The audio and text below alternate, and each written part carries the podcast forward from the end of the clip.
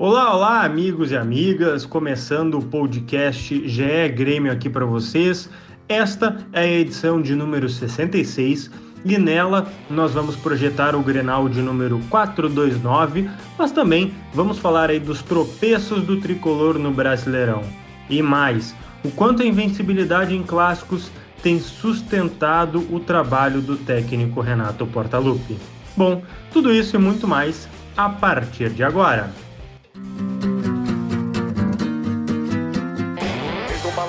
Levantou bonito. Gol!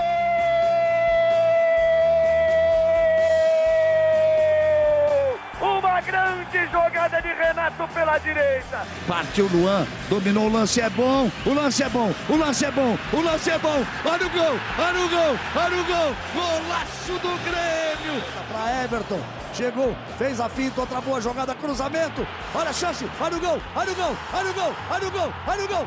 Gol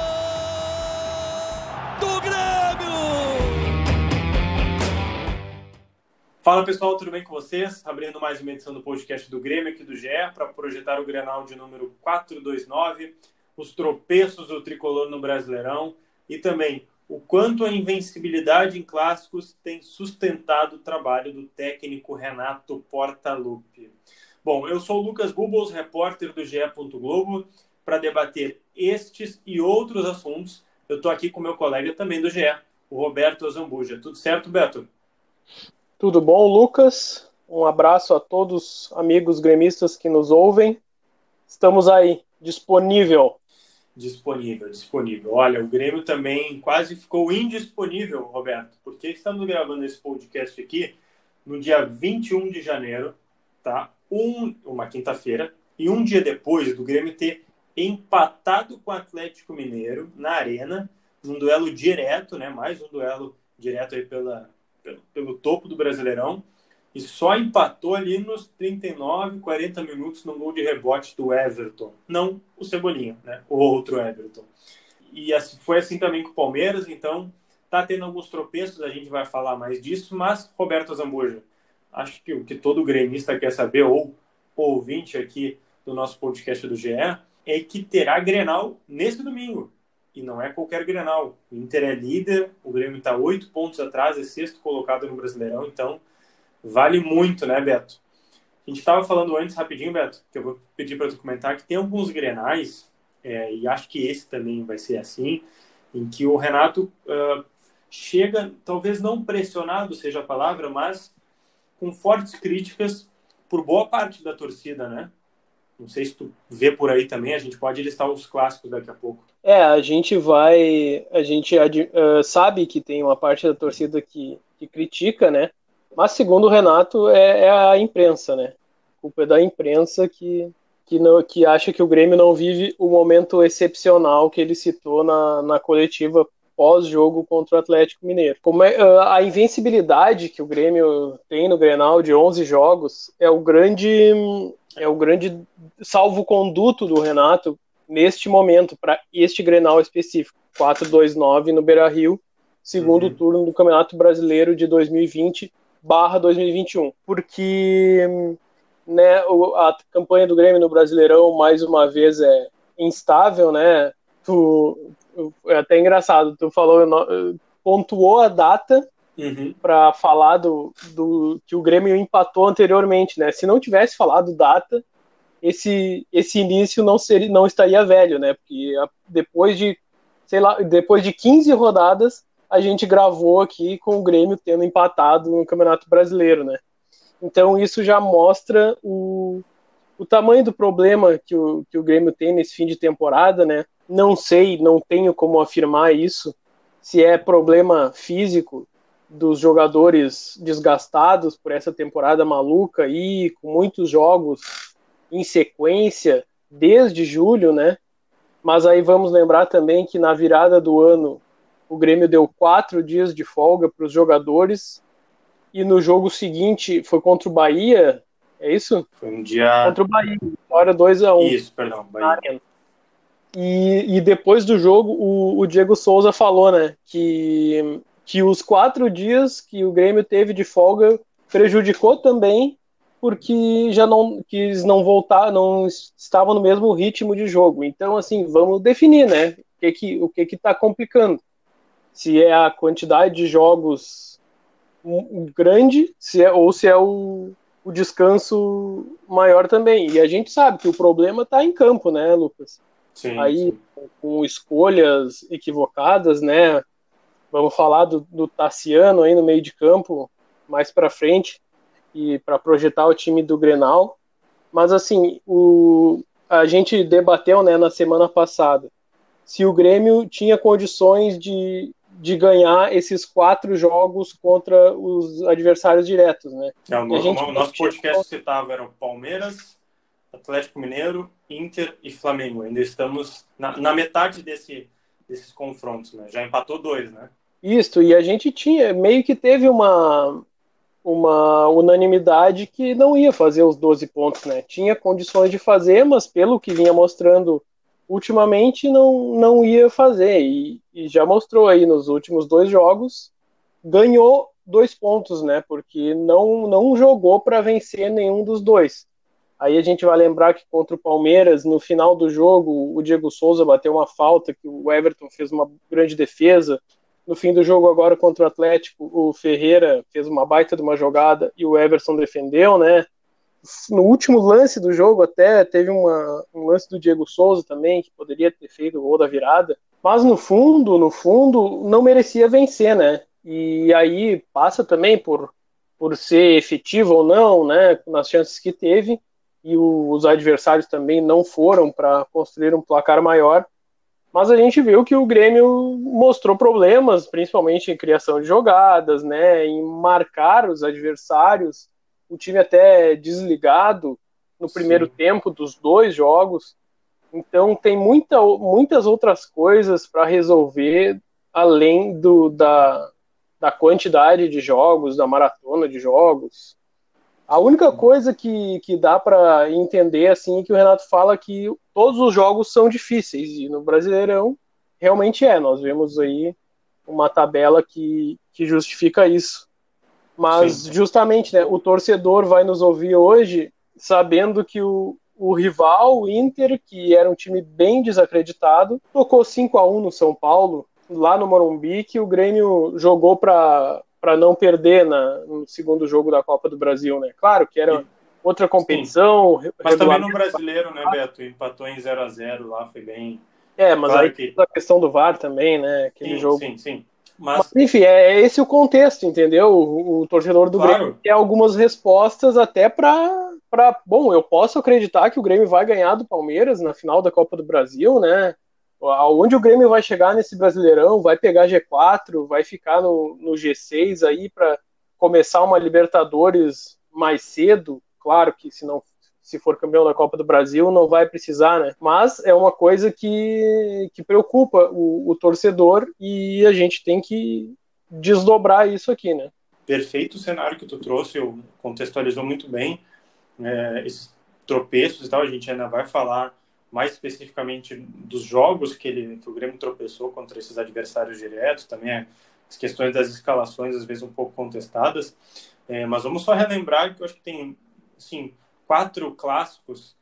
É, a gente pode até debater, né? não é uma verdade absoluta aqui, mas tem quatro clássicos que a gente estava falando antes aqui do podcast, desde a gente começar a gravação, em que não só o Grêmio, mas o Renato também chegou sob críticas, assim, mais crítica. Sim, crítica sempre tem, né? Mas esses quatro clássicos o Renato chegou muito mais criticado e deu a volta por cima, ou saiu por cima. Vamos relembrar rapidinho, Beto, depois tu pode escolher um para comentar ou comentar todos eles. O primeiro foi na, nas últimas rodadas, ou na última rodada, se eu não me engano, da, da fase de grupos do Gauchão de 2018. O Grêmio ganha no Beira-Rio de 2 a 1 Luan faz dois e o Dourado desconta para o Inter. E lembrando que nesse clássico o Grêmio estava perto de ser rebaixado para a segunda divisão estadual, né? Para a divisão de acesso. Mas com a vitória aí acabou é, permanecendo na, na elite e até conquistando o gauchão depois contra o Brasil de Pelotas. Ainda teve, Beto, estou pegando aqui a data só direitinho, né, que, bom, teve o, o Grenal agora, eu ia falar, né, desse ano de 2020, mas dessa temporada de 2020-2021, em que teve, vocês estão ouvindo uns cachorros, qualquer coisa, é aqui porque eu moro em casa e a rua está bem agitada agora. Mas teve é, o Grenal do Centenário, em que o Inter teve que se mudar, lembra? É, do campo e tudo mais. E teve muita, muitas mudanças e depois críticas ao próprio o gramado. Teve, o que teve de debate, enfim. Mas se contestava muito ali que o Renato não tinha chegado, é, não sei, com dias, meses de antecedência ao Grêmio, estava no Rio de Janeiro ainda, o Cudê, que era o técnico na época do Inter, já estava treinando há um bom tempo, e que ali isso poderia talvez fazer diferença, mas o Grêmio ganhou 1 a 0 gol de falta do Jean-Pierre. A bola até desvia na barreira ou desvia algum jogador do Inter, não me recordo exatamente. Depois teve também é, o, o Grêmio ganha 2 a 0 no dia 5 de agosto, que é na final do segundo turno. Né, se contestava que ali poderia é, o Inter chegar no melhor momento, mas Maicon e Isaac fizeram os gols. E acho que também o último da não o último disputado, mas o da Libertadores, né?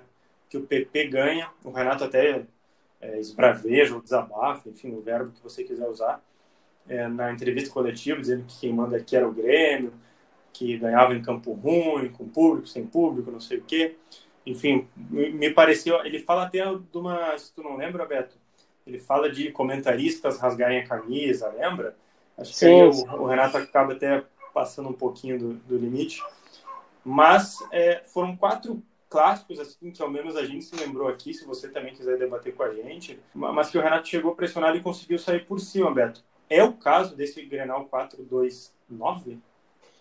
Acho que é, Lucas. Uh, foram, a gente separou bem detalhados esses jogos aí. Desculpa, é, é o caso dele sair por cima, tu acha que ele, é isso que eu quis dizer, assim, tu acha que o Renato sim, consegue sim. fazer essa virada nesse domingo?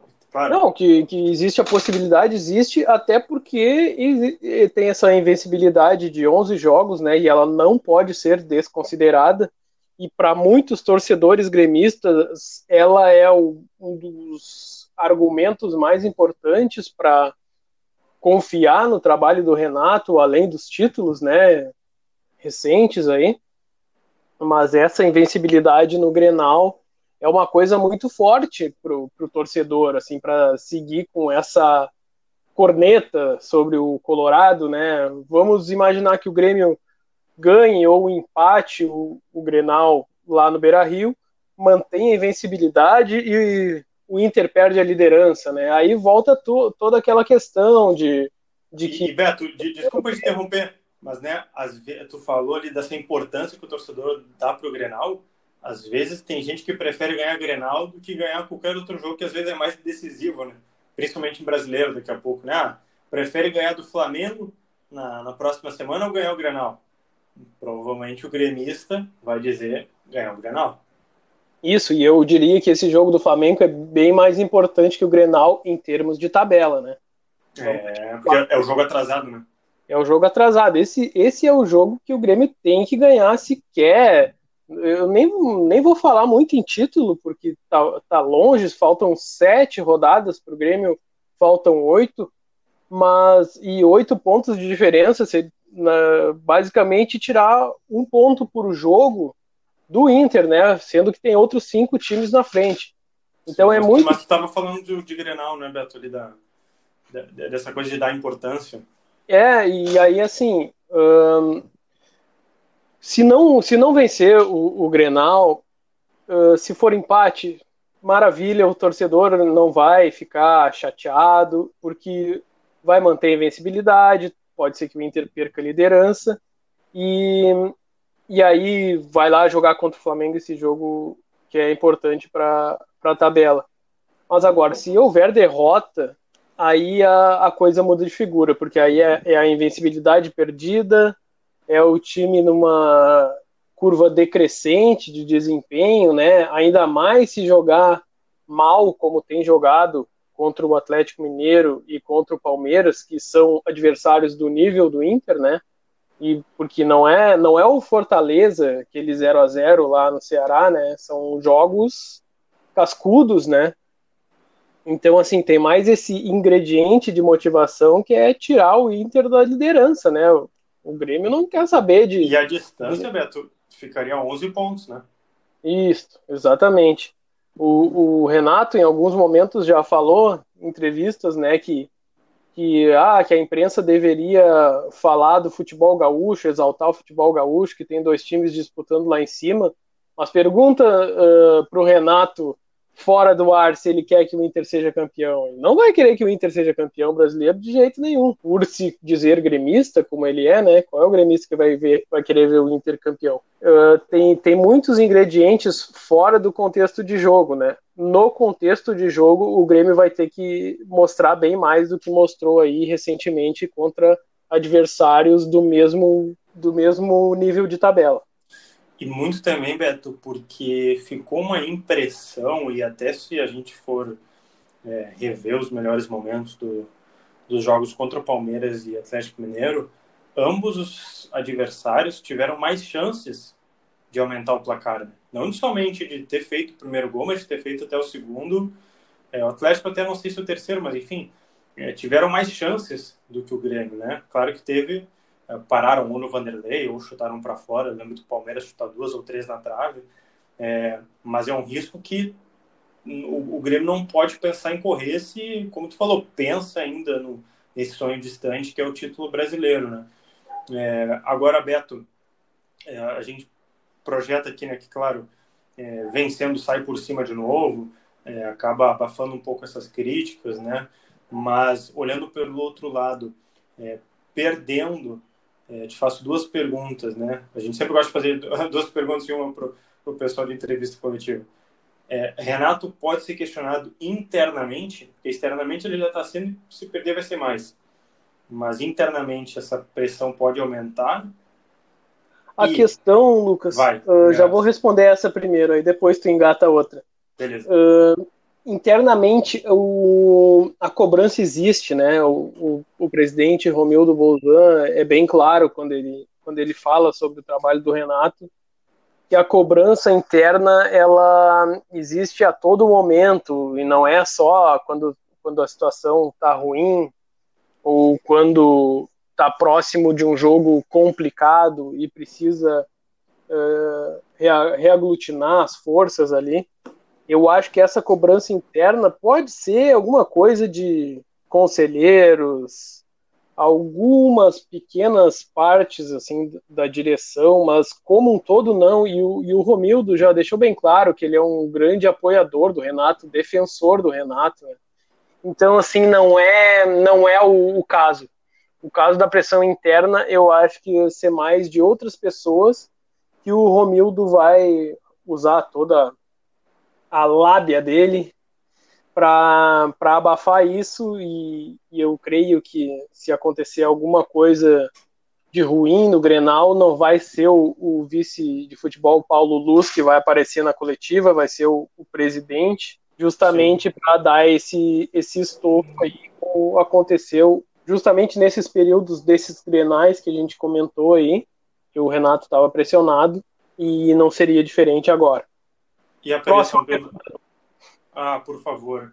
É, Lucas Bubos, do GE. Globo, Roberto Zambuja. Eu gostaria de te perguntar, é, a pressão aumenta pelo título da Copa do Brasil? Se você fosse presidente do Grêmio, o que você responderia? Com a derrota? Isso, com uma derrota no Grenal. Ah, com certeza. Com certeza, porque daí o Inter, não digo que dispara, dispara em relação ao Grêmio, e mantém a liderança, né? E aí o Grêmio não tem mais nada o que fazer para evitar um possível título do Inter, a não ser né, fazer jogos de compadre contra adversários diretos, que não vai ser o caso do Grêmio. Né? Um time do tamanho do Grêmio não, não poderia se permitir fazer isso. E aí abandona um pouco essa, esse sonho de ser campeão brasileiro, tu acha, Beto? É, Olha, eu acho que é um jogo bem chave, assim, né? É que também depende do Palmeiras, né? Se o Palmeiras for campeão da Libertadores, vai alongar essa final aí, vai ser depois do Campeonato Brasileiro, né? Então, assim, tem, tem mais essa questão das datas aí. Uh, e vai, pode aumentar até o G4, né? Isso, é. Aí, aí vai poder se concentrar mais no Brasileirão. Mas aí é, é isso, né, cara?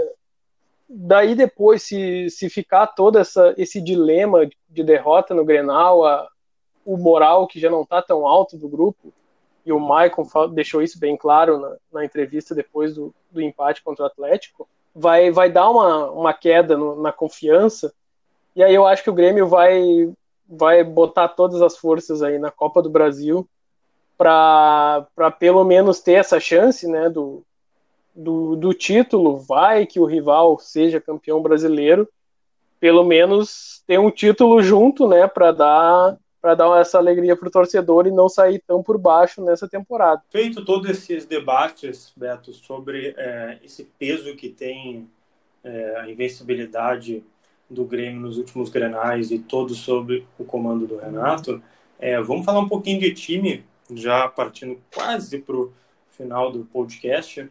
É, o que, que, precisa mudar, tu acha, em termos de escalação, é, para o Grêmio vencer o Inter ou chegar perto de vencer?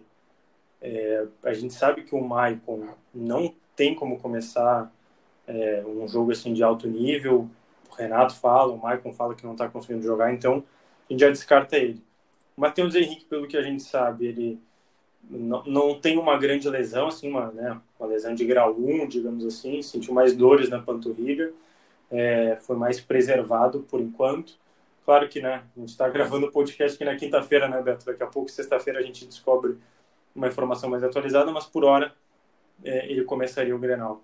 É, que mudanças tu, tu vê para o time? Olha, a começar pela defesa, né, acredito que o Jeromel possa voltar, tu que é o nosso repórter muitíssimo informado pode dar uma atualizada aí no torcedor, mas também não tem como cravar nada na quinta-feira, sendo que o jogo é no domingo.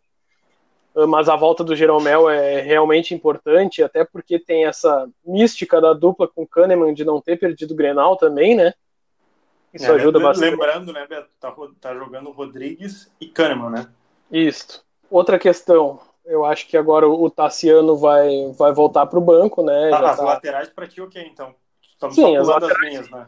Isso, isso. Laterais, goleiro, tudo certo. Sim, sim. No meio de campo, eu acho que mantém o Lucas Silva e volta Matheus Henrique, apesar de o Matheus Henrique estar fazendo alguns jogos abaixo do que ele mostrou anteriormente, né? Tá, tá devendo muito no, na, na saída rápida de jogo, às vezes ele segura muito a bola e atrasa o jogo do Grêmio. Parece que está querendo mostrar muito mais o potencial dele, né? E às vezes o feijão com arroz é melhor que o que uma coisa que cai. Bom, aí depende, né? Depende de quem Sim. gosta. Não vamos entrar nesse debate. Já, já, já, estamos debatendo temas bem delicados para entrar é. nesse debate do Strogonoff. Mas igual eu acho que ele é a melhor opção ainda, né? O Darlan vem bem, mas ainda não é, não tá preparado e não não mas tendo não, mais. Mas não poderia ser, desculpa se interromper, mas não poderia ser o Matheus Henrique Darlan? Poderia, mas eu prefiro ainda o Lucas Silva por ter uhum. um jogador mais de marcação, mais firme, até mais experiente para um uhum. jogo desse tamanho, né? Uh, ah, para ajudar a defesa e tal. Pula as linhas aí então, vamos para a faixa aí, do meio ali. Aí na, na linha de meias tem uma questão pesada de, de entrada do Ferreira ou não na equipe, né? Isso passa muito pela, pela má fase do GPR e do PP. Querendo ou não, eu acho que o PP está um pouco desfocado com essa negociação do Porto aí. E, e caiu bastante de produção. Só que ele, o Renato não seria maluco de tirar o PP no clássico Grenal, né? Sabendo que ele já decidiu ah, algum poderia, poderia passar uma mensagem muito ruim, né? É isso, e, e aí o Ferreira no lugar do Alisson também não sei se seria o ideal, porque o Alisson tem o seu papel para o time, né? A não sei que queira botar um, um... Não te parece, Beto, que o Ferreira é, joga melhor entrando? Pois é, né? A gente já viu alguns exemplos disso, do, de alguns jogos que ele começou não foi tão bem, né? Uh, pode ser, pode ser aquela, aquele exemplo de jogadores de tempo, né? Claro Sim. que não, não é isso que a gente tá querendo para o jogador, claro, né? É, é, muito mais pelo momento, né? Isso. E, e ainda mais agora, se caso sair o negócio do PP, aí o, o Ferreira assume naturalmente a posição, né? Aí vamos falar no, no Jean-Pierre também. Vem, vem mal nos últimos jogos, né? Mas aí vai colocar o Pinares. Ah, não, não, ainda não, não convenceu o Pinares, né? Creio que o Jean-Pierre, estando num, num dia bom dele, ele tem muito mais a dar do que o Pinares. Mas também tá, tá um pouco desligado nesses últimos jogos aí. Pode ser alguma o questão física, não tem conseguido né? fazer sombra, né, ao GPR. Né? Não, não, não tem. Ah, ah, nesses últimos dois jogos contra Palmeiras e Atlético Mineiro, ele entrou no segundo tempo e, e não foi mal.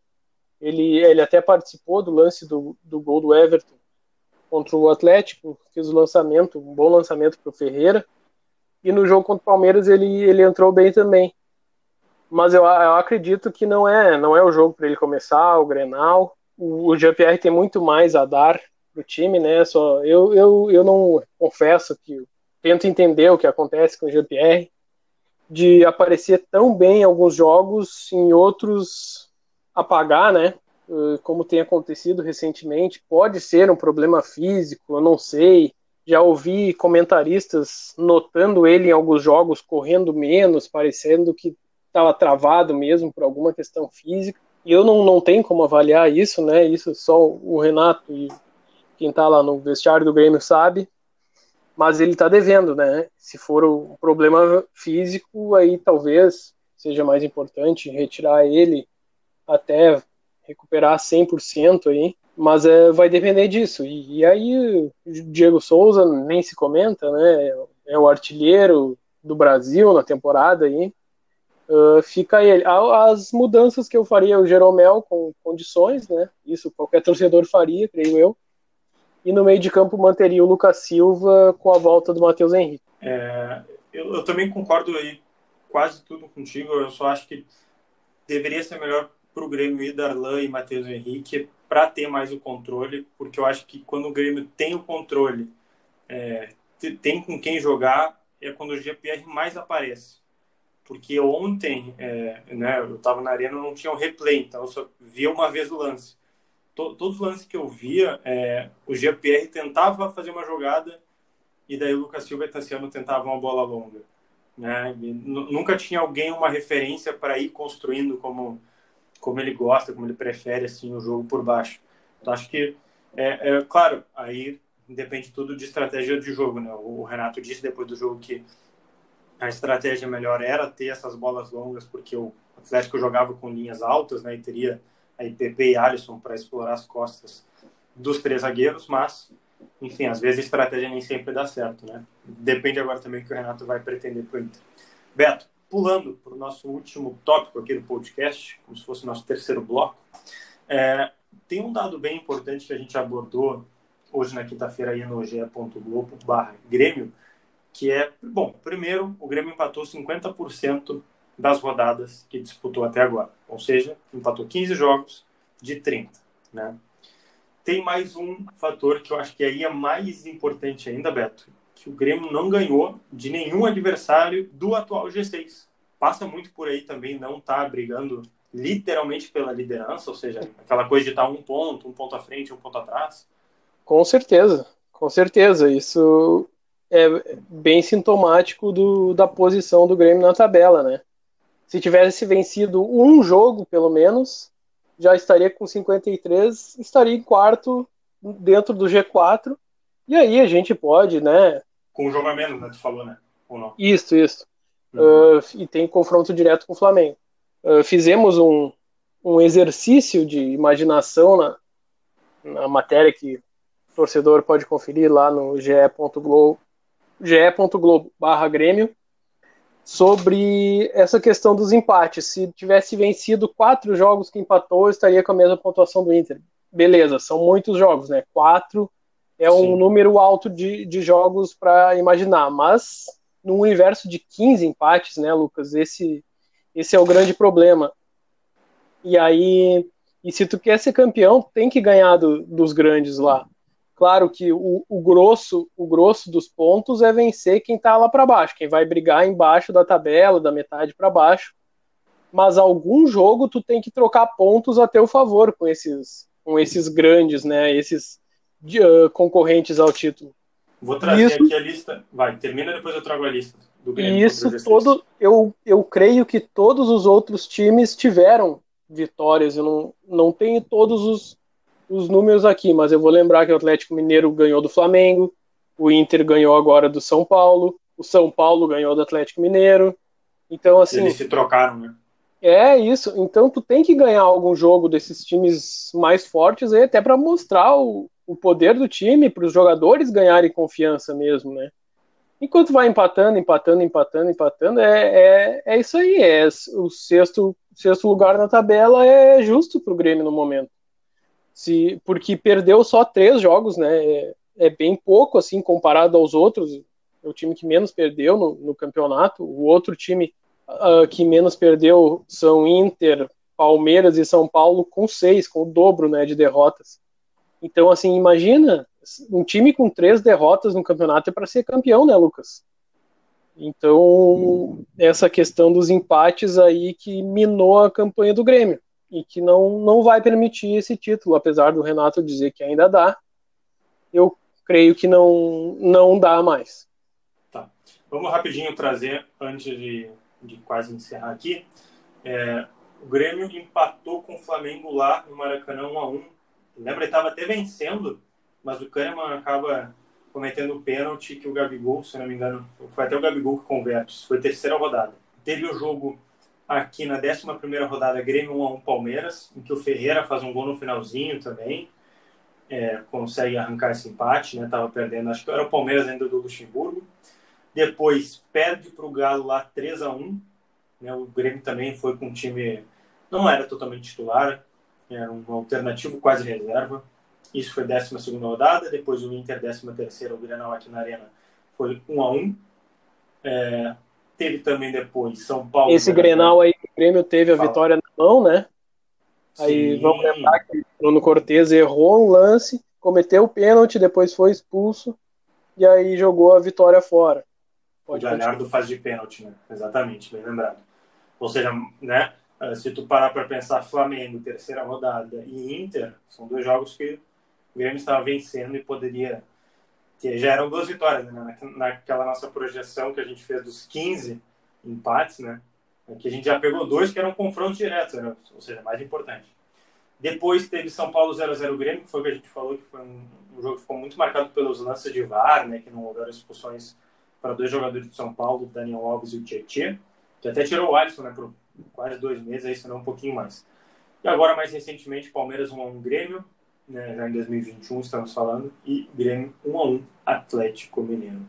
É, representa aí ainda, Beto, que tem é, Inter, Flamengo e São Paulo, né? A disputar é, até o fim do Brasileirão. Ou seja, tem mais três confrontos diretos. É, principalmente esses dois agora já são bem complicados, né, Beto? Será que dá para reverter esse, esse desempenho bem ruim, assim, né? Vou até pegar aqui, tu, que mesmo tinha calculado, tinha me ajudado nessa matéria. Acho que é 25% de aproveitamento nesses jogos. Ó, em sete jogos contra os adversários diretos na tabela, o Tricolor somou apenas seis pontos de 21 possíveis. Exatamente, 25,8% de aproveitamento. Mas dá para aumentar esse desempenho agora? Inter, Flamengo e São Paulo mais lá na frente? É, o que o torcedor espera, né? Que dá, dá. Vou repetir aqui o que eu falei semana passada, que dá, dá, mas agora precisa entender o que, que o Grêmio vai querer, né? Agora é reta final do Brasileirão aí, tem esse jogo crucial contra o Flamengo, mais crucial ainda que o Grenal a, a, a nível de tabela. Podemos dizer que o Grenal agora e o jogo contra o Flamengo vão definir aí o, o futuro do Grêmio no, no campeonato é, bom, Roberto Zambuja, já passamos até dos nossos 30 minutinhos aqui normais, né, que a gente debate aqui. É, ficamos por aqui, te agradeço mais uma vez pela participação no podcast, podcast especial aqui de Grenal, praticamente, né, e também de Brasileirão. Feito, Lucas, muito obrigado mais uma vez pelo convite aí, obrigado a quem nos ouve e nos ouça na semana que vem também, não nos abandonem. Exatamente, pessoal. Bom, é, todas essas notícias que a gente falou aí de projeção do Grêmio, Grenal, vai estar tá tudo sempre em ge.globo barra Grêmio. Tá? As notícias estão lá. Os nossos podcasts, os últimos, É, e se você estiver ouvindo isso aqui e quer procurar um novo, bom, procura lá em ge.globo barra Grêmio ou vai nos aplicativos aí, Spotify, Google Podcasts, Apple Podcasts e procura por GE Grêmio. Beleza? Um bom Grenal a todos e se cuidem e até a próxima. Valeu!